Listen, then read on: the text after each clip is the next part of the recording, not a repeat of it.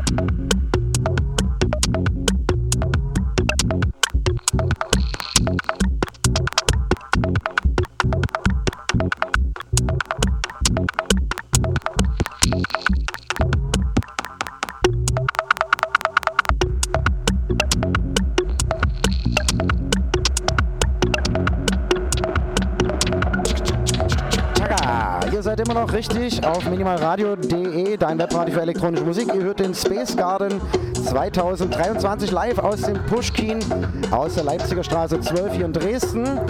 Ja, und jetzt gerade für euch in dem Mix als Live-Act Matthias Nova aus Wroclaw, Polen, ein neu dazugewonnener Label-Act auf Kosmonauten Records.